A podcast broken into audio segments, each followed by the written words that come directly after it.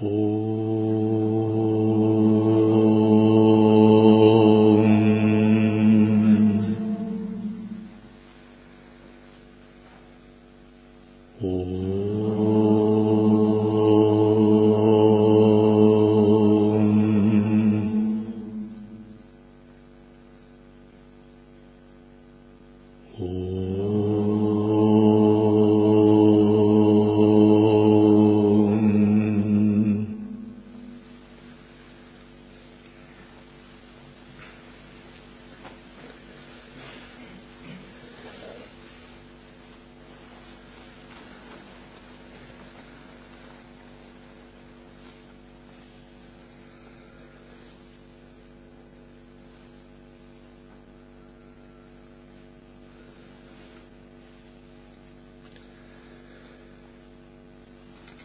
процессе духовной практики мы должны собрать три накопления. Заслуг, мудрости и медитации. Три накопления означает, мы должны как бы собрать определенное понимание, качество выработать.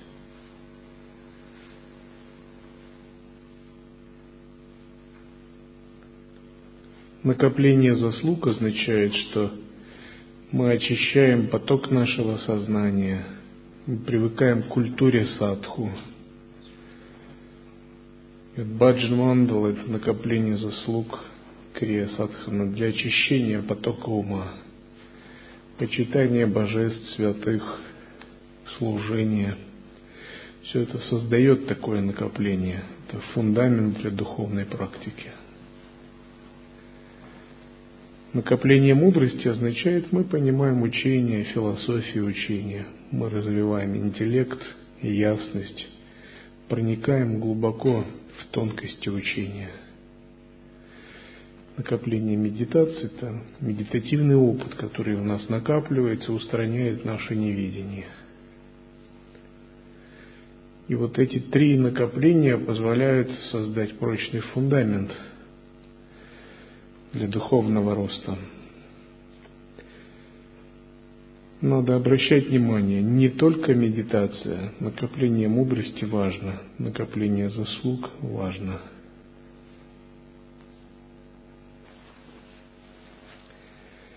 Когда мы обучаемся у духовного учителя, важно понять, что есть процесс обучения. Надо поднять точку зрения гуру на какие-то элементы дхармы, аспекты учения, чтобы ваше видение и видение гуру совпадало именно философии, метода, практики.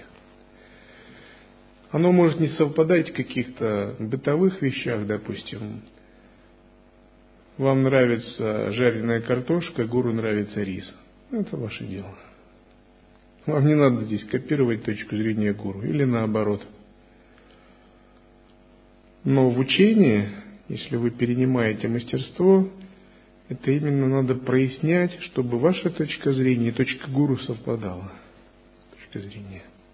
Это и есть перенимание мастерства, обучения. Допустим, если гуру считает, что баджан мандала это важная тантрийская практика, где надо делать визуализации, выполнять открытие древа прибежища, гуру йогу, созерцание. А кто-то думает, ну надо петь какие-то индийские песни, зачем это? Это значит, точка зрения не совпадает. И вы не войдете в передачу, в измерение метода, не поймете, что, о чем здесь речь вообще. Или если ваш гуру делает кавачу, выполняя размещение божеств чакрах, визуализации, в присутствии, все ключевые точки, а вы как бы не поняли этого, это тоже как бы, то есть не получить тогда пользы от духовной практики. И вот процесс обучения – это прояснение точек зрения гуру и впитывание их. Это традиционный способ обучения на философию, на учение, на методы, практики, на прибежище, на веру, на воззрение, на садхану, работу с каналами и чакрами, допустим. И ваш учитель считает важным там, заниматься заземлением и думает, да, это не нужно, я буду только медитировать. Для чего это делается? Это делается для того, чтобы вы получили пользу от духовной жизни, от своего учения. Тогда учение работает в полную силу. И важно уметь меняться, уметь не цепляться за свои представления.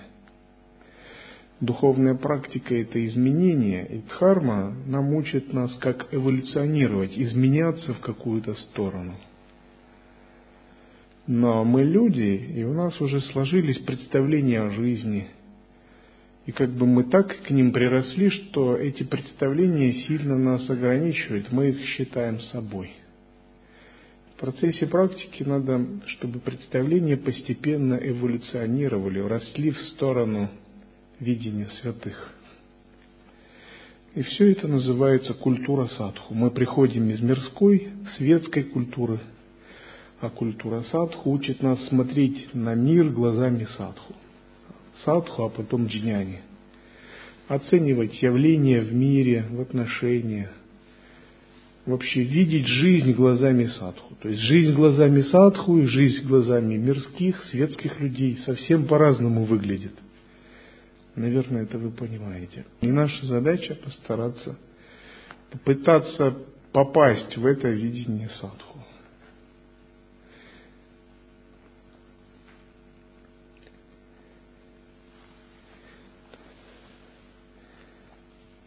Текст «Десять устоев тайной мантры», который, я считаю, важен с точки зрения видения садху, близкий к нашей традиции, который я прокомментирую с позиции нашей традиции.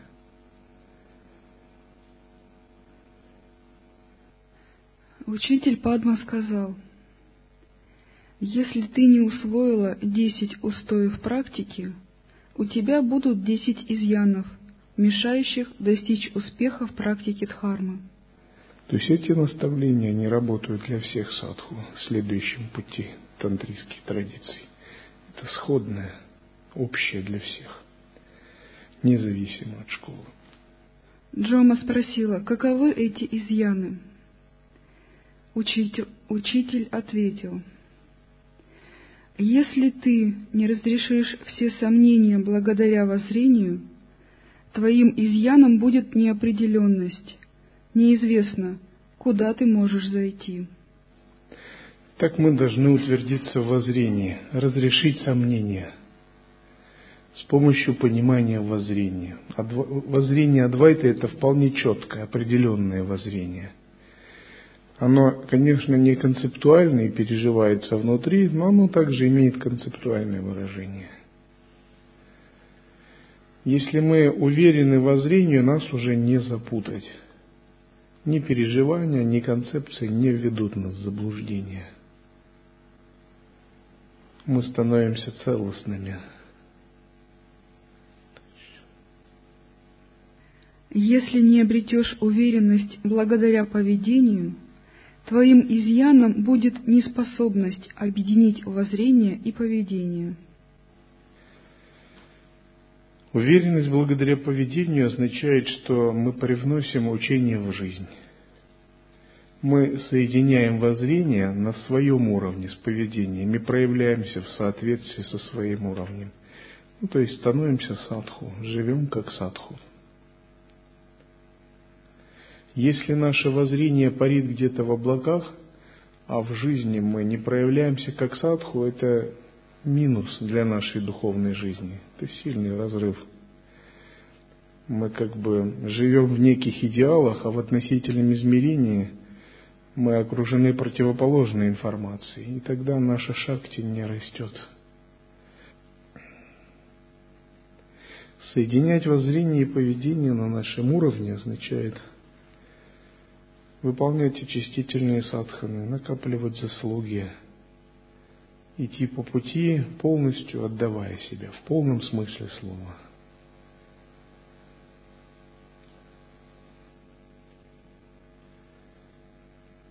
Иногда, когда мы оказываемся в культурном окружении, противоречащем нашим ценностям и дхарме, мы чувствуем, как культурная следа сильно ограничивает нас – но ну, это наша карма. Именно мы родились в одной культуре, а практикуем другую культуру. Но надо думать, это не всегда так было и не всегда будет. Все могло бы быть иначе. И наша задача развивать культуру садху так, чтобы обстановка вокруг нас рано или поздно стала соответствующей нашему духовному пути. Каждая религия проходит этот путь. Было время, когда не было мусульманства. И когда мусульмане рисковали жизнью, чтобы следовать своему духовному пути. Они отстояли свое право на свой тоннель реальности, на свой путь. Появился ислам. Было время, когда буддизма не было как религии – они следовали своему пути, создали уникальную буддийскую культуру. Было время, когда пути Адвайты не было проявлено, был в тонком смысле. Рано, рано или поздно была создана такая культура. Первые христиане следовали своей религии, даже несмотря на то, что римляне их распинали, отдавали на сидение тиграм – они уважали свой выбор, они отстояли свой духовный путь быть христианами, следовать своей вере. Таким образом была создана христианская культура, которая сейчас полмира составляет. Таким же образом нам надо развивать свою культуру. Нам не обязательно действовать, как в древние времена, это были суровые времена – но быть верным своему пути, верным своей культуре естественно, если вы практикуете. А не так, что я верю в свою дхарму, но как бы я стесняюсь ее показать. Вокруг столько всего светского, мирского, я буду ее прятать только. Если бы вы были отшельник, ситх или садху такой, полностью без привязанностей, вы бы не имели проблем. Так ситхи действовали – Ситх селится в селе, где его не знает, становится свинопасом. А сам выполняет садхану, и никто об этом не знает. Но ситх это не социальное существо, это уже существо, вышедшее за все пределы, без привязанности, самодостаточное, целостное. Но в наших условиях нам надо развивать нашу культуру, культуру садху.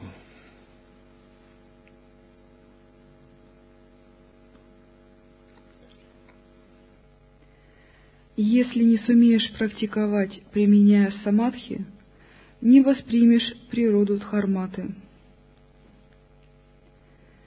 Если не достигнешь цели с помощью устных наставлений, не будешь знать, как практиковать.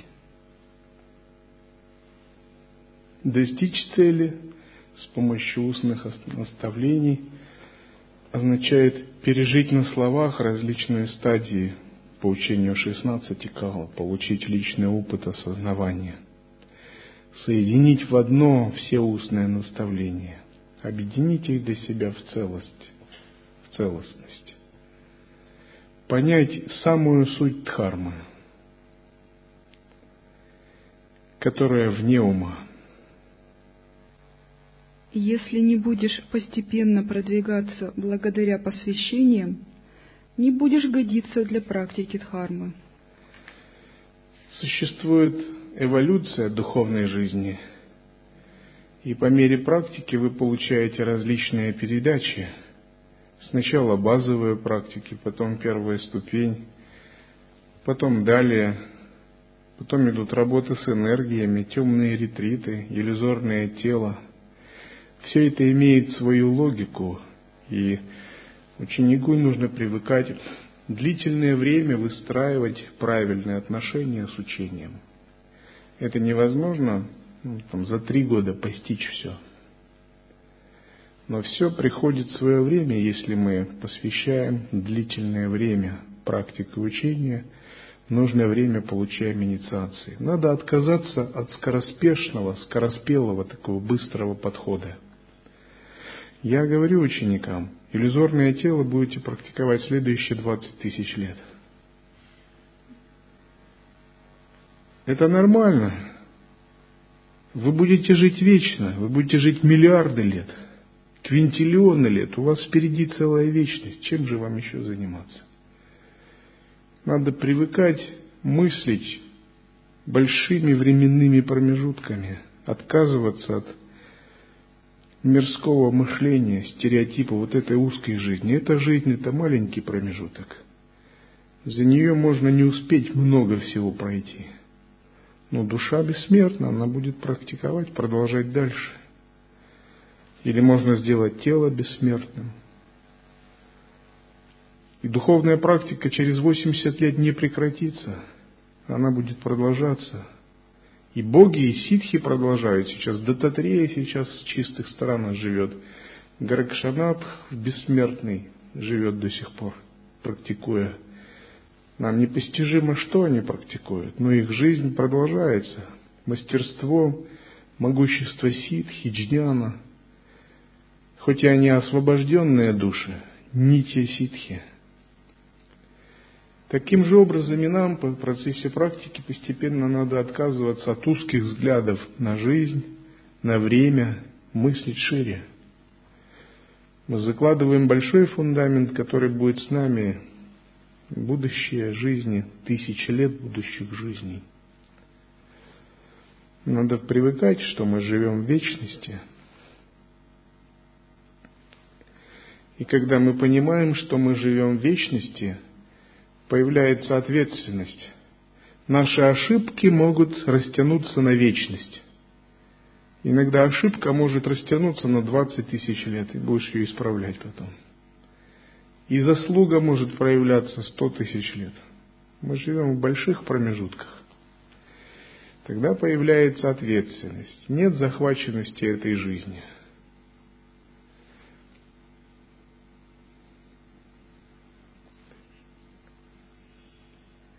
Если не сохранишь основу с помощью самай, посеешь семена миров ада.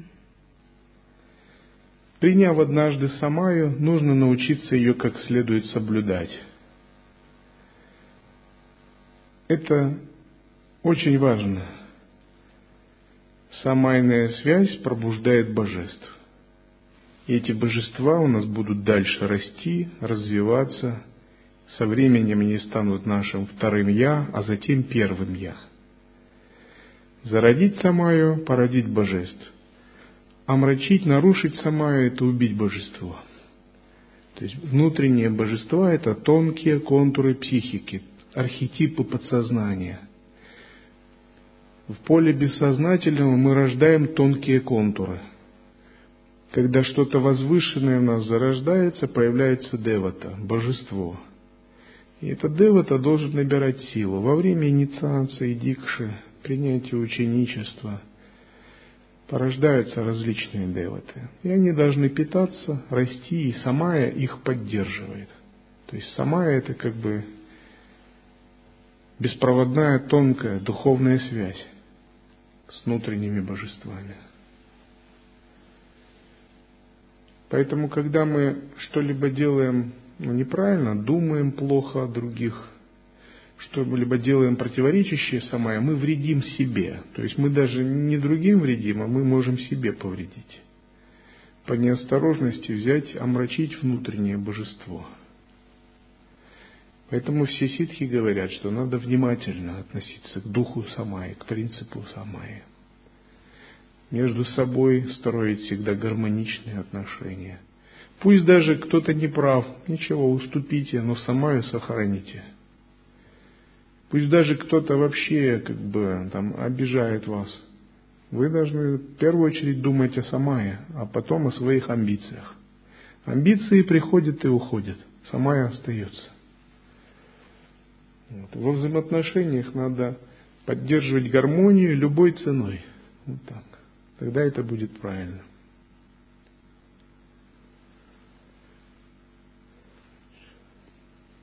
Если не освободишь свое бытие с помощью изучения, не отведаешь вкуса дхармы. Если не сравнишь все источники, не прорвешься сквозь догматические ограничения философских школ. Прорваться сквозь ограничения философских школ означает понять принцип неума. Есть умственное понимание, есть понимание за пределами школ, философий и доктрин. Изучая учение, мы должны отталкиваться от философского понимания и переходить на неумственное. Тогда нам легко понять суть любого писания. Мы интуитивно прозреваем то зерно истины, которое содержится в любой философии и концептуальном выражении. Концепции не должны нас вводить в заблуждение – и они не должны утомлять нас. Мы должны ими свободно оперировать, исходя из интуитивного понимания текстов. Всегда следует понимать, что то, что говорится, это образ, пример, указывающий на то, что переживается. Это не буквально.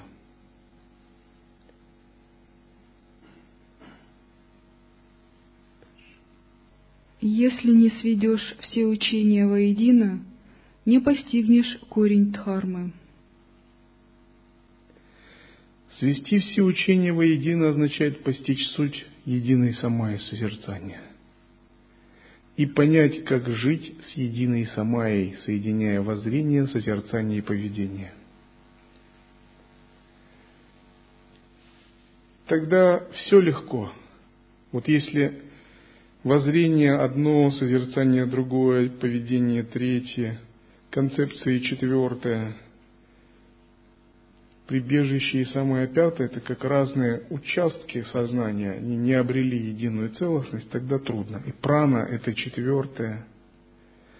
Надо все это сливать, понимать, все это одно, все вместе, все одно, никаких противоречий. Служение – это созерцание, созерцание это служение и самоотдача. Прибежище – это Иштадевата и Гуру-йога. Прибежище – это воззрение. Учение – это и созерцание, и воззрение, и концепции. В этом нигде нет противоречий. Когда мы все сводим в одно, все становится легким, простым и изящным. У нас нет нигде ошибок, острых углов. У нас нет противоречий между правилами монашеской дисциплины, культурой, этикой и созерцанием. Мы не видим в этом никаких противоречий. Мы все можем совмещать. Иногда задают вопросы – вот вы уже учите Адвайта, Адвайт это все есть Брахман, весь мир иллюзия, а зачем вот у вас правила надо писать, отвечать на 17 вопросов, писать какие-то трактаты.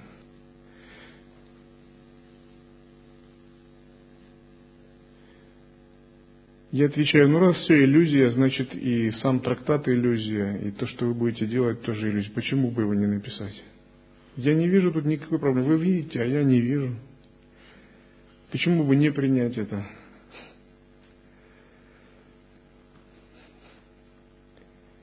Целостное воззрение позволяет любые вещи интегрировать в практику. Все становится путем, все становится ритуалом, все идет на пользу духовной жизни. Или говорят, вот храмы строить, а зачем йогам храмы? Йогам надо медитировать, кундалини поднимать, а это храмы, это внешнее.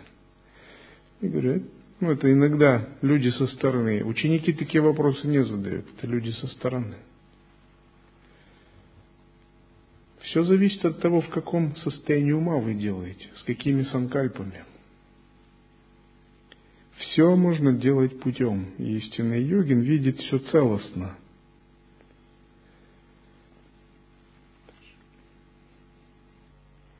Если не достигнешь высот знания – не воспримешь природу Дхармы.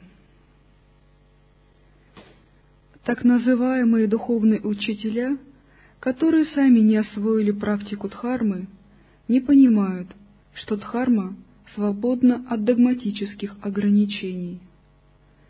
Они нападают друг на друга с сильнейшей предубежденностью. поскольку все колесницы сами по себе действенны, не вступай в пререкания, будь безмятежна.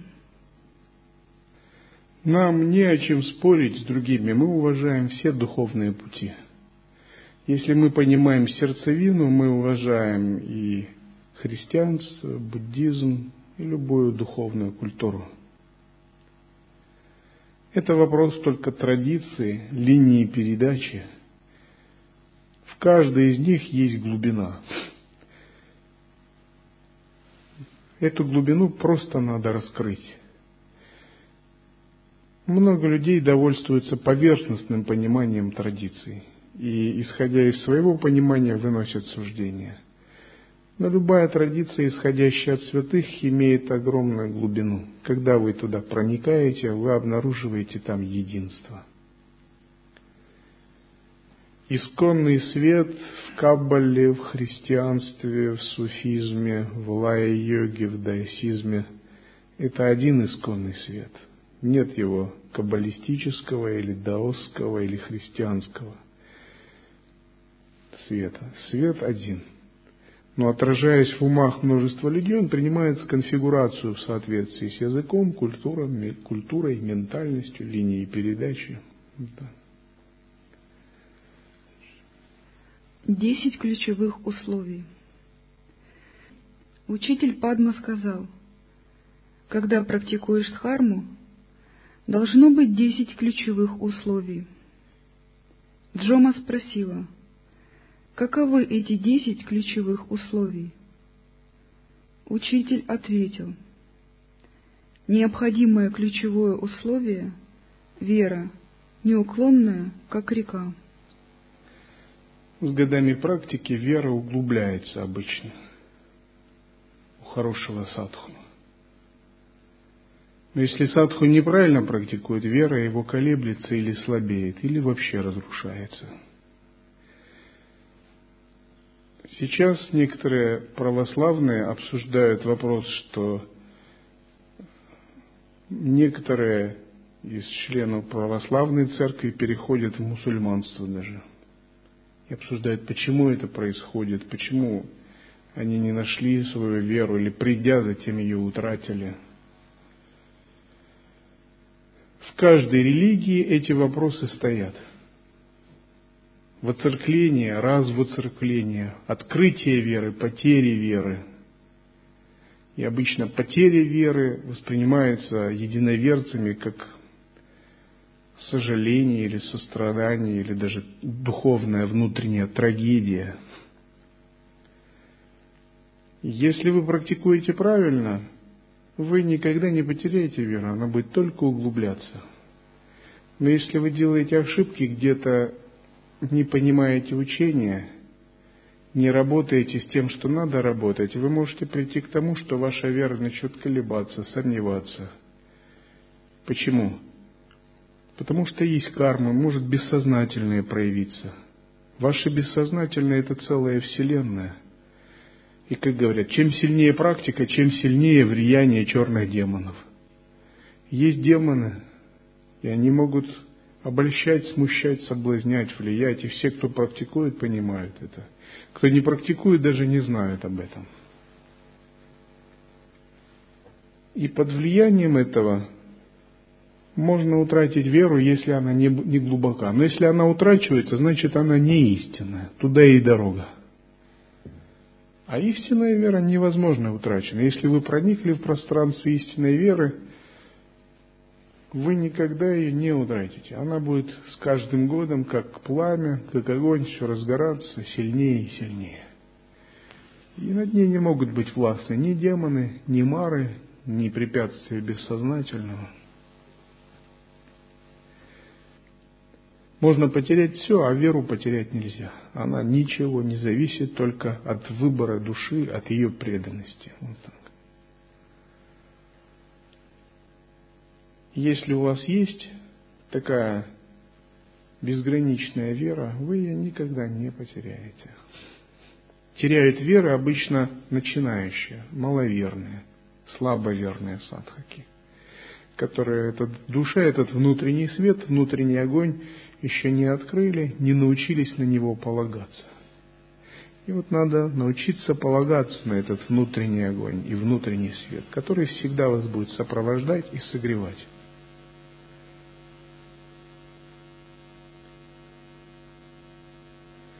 Мары часто играют на слабостях человеческих, считывая данные из архива читы,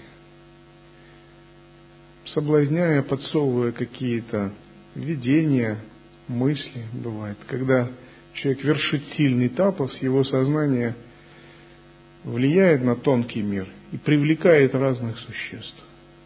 Эти существа как бы присматриваются к нему – если оно им нравится, они могут ему помогать. А если не очень нравится, они могут препятствовать ему. И многие существа тонкого мира к людям относятся так, с пренебрежением. Люди для них это небольшая фигура.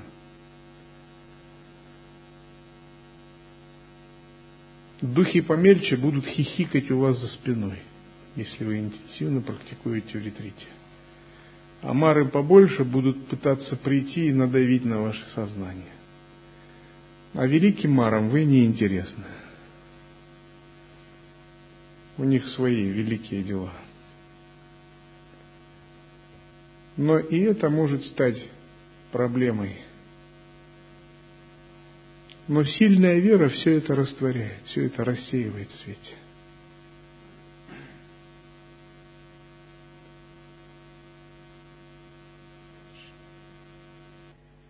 Необходимое ключевое условие – сострадание, свободное от враждебности, как солнце. Четыре бесконечных дружелюбия, открытия – это культура садху. Пока вы не стали садху, вы можете проявлять эмоции, эгоизм, как вам вздумается. Но став садху, вы не имеете права уже на гнев, на недоброжелательство, на пожелание зла другим, на бесконтрольные эмоции, вы уже не имеете права. Уже все. Вы садху. А значит, у вас есть свой кодекс чести, и вы должны ему следовать. Контроль мыслей, контроль поведения, не настроение, ни симпатии, антипатии не должны повлиять на ваши взаимоотношения, вашу самаю, ваше общение и поведение. Садху не имеет права быть человеком настроения, эмоций, появлять бесконтрольным эмоциям, проявляться. Садху постоянно контролирует себя. И одно из состояний, которое он контролирует, это сострадание –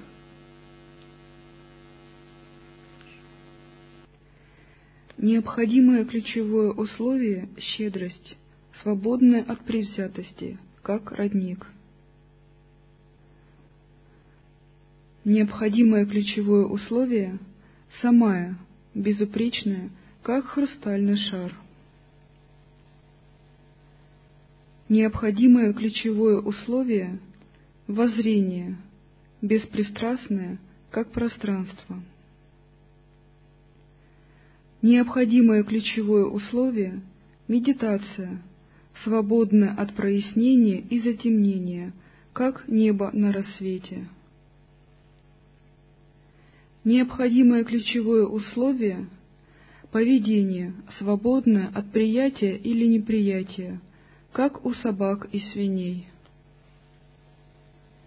Необходимое ключевое условие – плод – свободны от необходимости от чего-то отказываться или чего-то достигать, как прибытие на остров из драгоценного золота. Человеческая жизнь всегда состоит из приятия и отвержения. Когда мы становимся садху, надо постепенно развивать в себе единый вкус.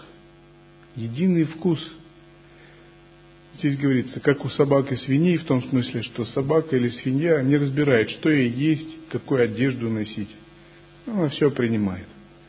Это не значит, что в относительном надо вести себя буквально. Так. Речь идет о внутреннем, внутренней свободе от приятия, отвержения. Не цепляться за свое приятие, не цепляться за свое отвержение. Утверждаться в саморасе, едином вкусе –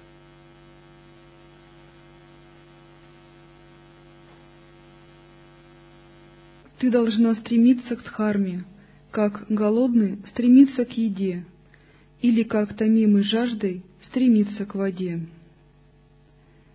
Однако похоже, что самое главное для людей — это, избегая практики дхармы, стремиться только к богатству. Умирая, невозможно забрать богатство с собой, поэтому позаботься о том, чтобы не отправиться в низшие миры людей подводит их недальновидность. Они мыслят только категориями этой жизни. А что будет потом, ну, как бы сильно не задумываются. И вся жизнь проходит в суете, накоплении материальных приобретений, решения текущих вопросов. Садху – это дальновидный человек, который мыслит шире, он думает, так, а что будет через 200 лет, через тысячу лет? Обязательно будет 3011 год. Можно подумать, а как, где я буду в 3011 году, как Харва будет, как монастырь. И садху создает определенную перспективу, долгосрочную, стратегическую перспективу на много тысяч лет вперед – и эта перспектива видения главной цели позволяет ему не затрагиваться этими целями. Он видит, ну все это не так важно. Если мне что-то нравится или не нравится, если я что-то испытываю, это не так важно по сравнению с такими большими жизненными перспективами, которые я пытаюсь решать сейчас – Садху должен уметь абстрагироваться от текущей реальности, чтобы жить вот такими глобальными перспективами. Если вы не умеете абстрагироваться, вы постоянно будете ввязываться в отношения, в действия, постоянно будете захвачены текущим моментом. У вас не будет вайрагьи. Но вайрагья возможно, когда вы мыслите так широко, глобально, с точки зрения временной стратегии – и текущий момент уже вас не захватывает. Вы можете действовать более свободно, легко, спонтанно, не связываясь с текущим моментом. Допустим, что-то вам не нравится, но вы думаете, ну это не так уж и важно с точки зрения моих больших перспектив. Можно это спокойно воспринять. Не надо делать из этого трагедию – через сто лет это никому не будет важно.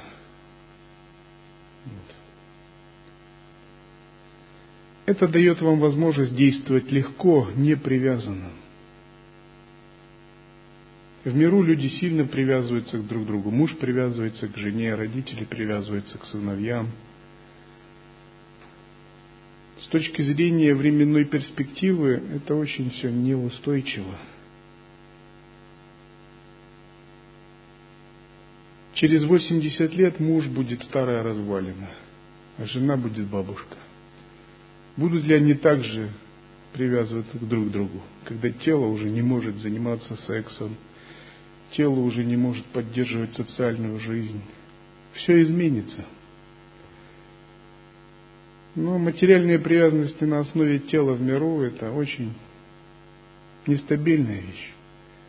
Если есть духовная связь, самайная, чистая, возвышенная, она не зависит от тела, она не зависит от наслаждения, социальных условий. Это другое дело.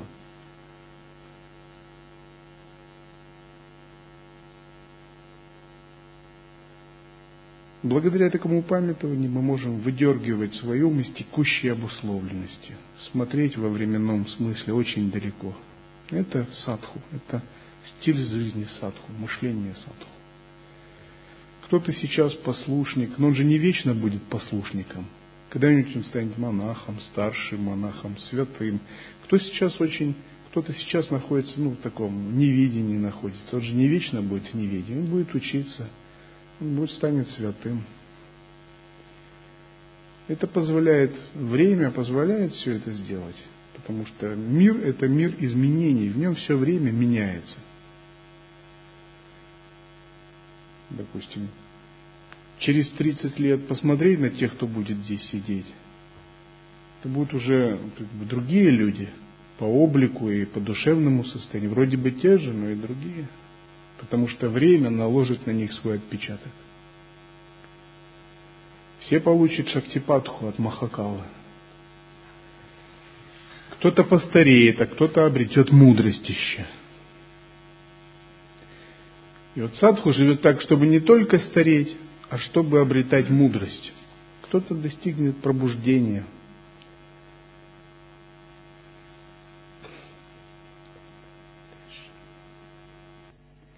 Десять видов поверхностного отношения. Учитель Падма сказал, есть много людей, которые допускают, чтобы их практика дхармы стала поверхностной. Джома спросила, как это происходит? Учитель ответил, поверхностное отношение – распевать священные тексты, не обладая верой. Когда мы поем что-либо, выполняем садхану, мы должны обладать верой, чтобы была преданность, чувство в сердце, в душе. Тогда это будет садхана. Важно проникать, постигать дух садханы. Когда мы кланяемся, мы должны не только телом кланяться, мы должны сердцем, душой кланяться. То есть избегать формальностей. Одна намастекрия, ее описание, ее значение может занять целый том – то есть каждый день мы делаем какие-то важные вещи внутренние, которые не должны делаться формально.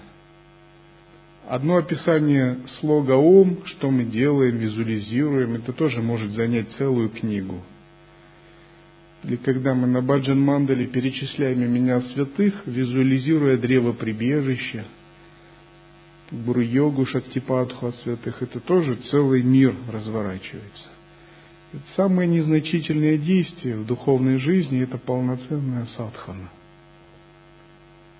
Надо в это все проникать, чтобы были в душе соответствующие эмоции, настроенность, вера.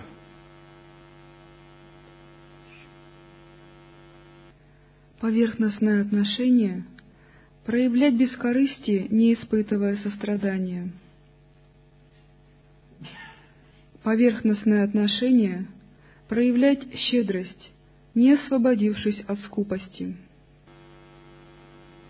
Это касается совершения подношений. Дана, даяние, подношения нужны для того, чтобы мы устранили цепляние, привязанность к эго, к эго и к обладанию – поверхностное отношение быть тантриком, не храня самай. Поверхностное отношение быть монахом, не соблюдая обетов. Поверхностное отношение быть благородным, не медитируя. Поверхностное отношение обладать знаниями, не практикуя дхарму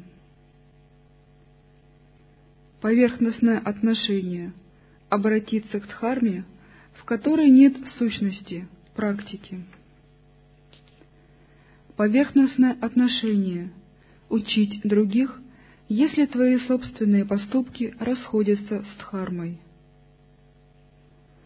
Поверхностное отношение – давать совет, которому сам не следуешь. К Рамакришне пришла однажды женщина, которая попросила отучить его ребенка есть конфеты. Рамакришна сказал, мне надо две недели, через две недели приходите. Через две недели мать пришла с ребенком, Рамакришна сказал, благословляю тебя, чтобы ты ел меньше конфет, сладостей. Она спросила, а почему так ждать надо было? Сказал, ну я две недели сам не ел конфет, мне надо было избавиться от этого, чтобы накопить топащу санкальпу породить. Поскольку если я сам люблю есть сладости, как я мог давать такие благословения? Так или иначе, мои уши устали слушать ученых людей, чья практика дхармы не обуздала их собственные умы, а только добавила клеш. Что бы они ни говорили, это лишь поверхностная болтовня.